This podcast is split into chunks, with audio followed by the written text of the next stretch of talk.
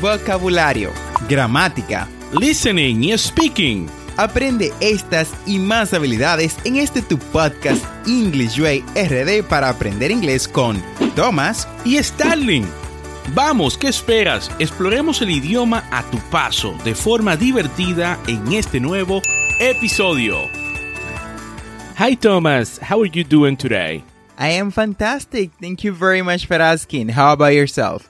I am doing good. Thank you so much for asking, Thomas. Y mucho mejor ahora que puedo compartir con esta audiencia que nos escucha en el episodio número 153 de este tu podcast English Way RD para aprender inglés. Y cuéntame, Thomas, ¿cuál es nuestro tema del día de hoy?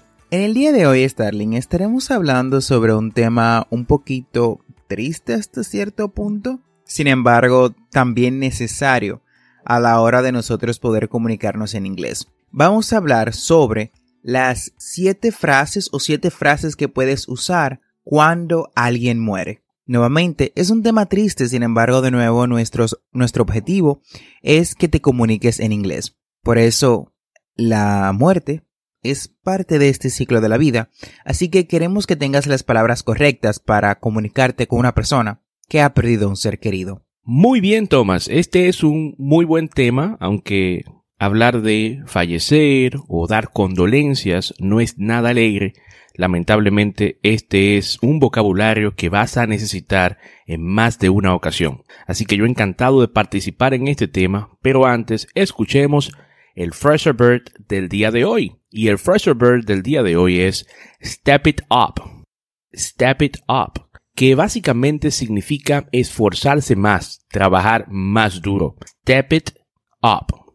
Step It Up. Ejemplo. Since you nearly fell, you need to step it up for next time. Since you nearly fell, you need to step it up for next time como casi fallaste o suspendiste uh, la última vez, ahora vas a tener que esforzarte más duro la próxima vez. Muchísimas gracias Starling, excelente phrasal verb, definitivamente me encantó y también es uno de los que suelo usar. Nuestra primera frase es una de las más usadas, en realidad un clásico, y una que yo también he utilizado en muchas ocasiones, pues es simple, sin embargo, es efectiva y expresa también tu dolor. Y es I'm sorry for your loss. I am sorry for your loss. Esta pequeña frase permite a una persona que esté en duelo saber que te importa, saber that you care. Resume todo lo que necesitan saber de ti. Es la frase más clara y fácil de entender, aun si el inglés no es tu idioma nativo. Otra expresión es I was so sad to hear about a passing. I was so sad to hear about their passing. Saber que la muerte de sus seres queridos ha afectado a otros puede consolar a quienes se encuentran en medio de un profundo dolor. Así que esta frase hace exactamente eso. I was so sad to hear about their passing. Estaba muy triste de escuchar que fallecieron. Repite conmigo.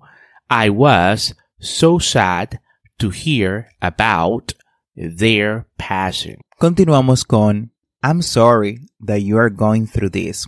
I'm sorry that you are going through this. Expresa simpatía por alguien que está pasando por el proceso de duelo y puede ser bastante útil. Muestras no solamente simpatía, también empatía. También puedes agregar lo que es la palabra so para enfatizar. Es decir, I am so sorry that you are going through this. I am so sorry that you are going through this. Otra expresión que es buena para expresar condolencias, ¿no? En momentos difíciles, uh, como cuando fallece un familiar, es I'm thinking of your family during this difficult time. I'm thinking of your family during this difficult time. Estoy pensando en tu familia en este tiempo, momento difícil. I'm thinking of your family during this difficult time. Otra que es bastante útil es I don't know what to say. I'm sorry. I don't know what to say.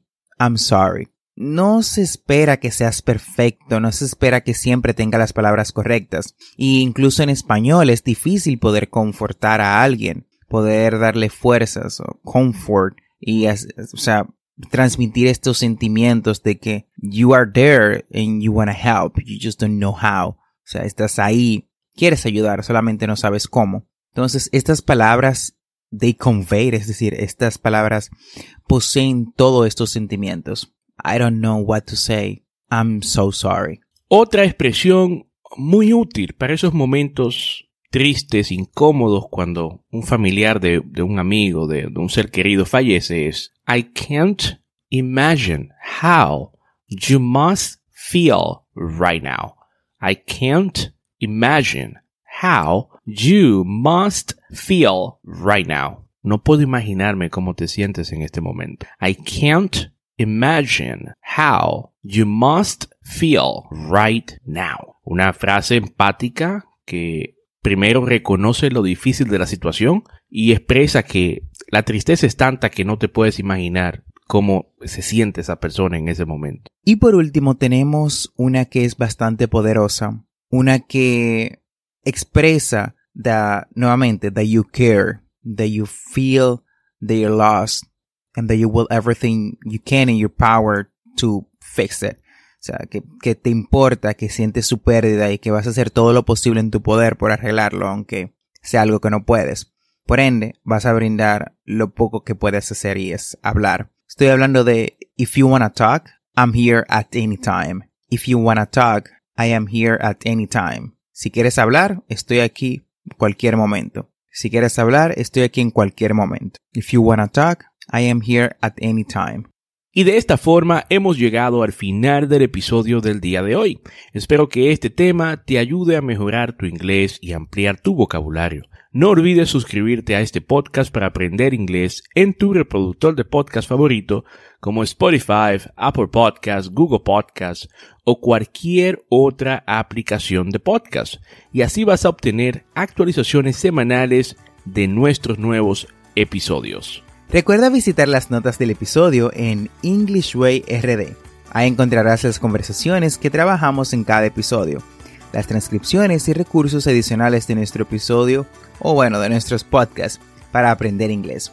Recuerda que tenemos dos episodios semanales, lunes y miércoles. Y no olvides practicar. La práctica hace al maestro. Practice is the key to success. Recuerda, darnos 5 estrellas en Apple Podcasts o Spotify si te gusta nuestro contenido. Bye for now.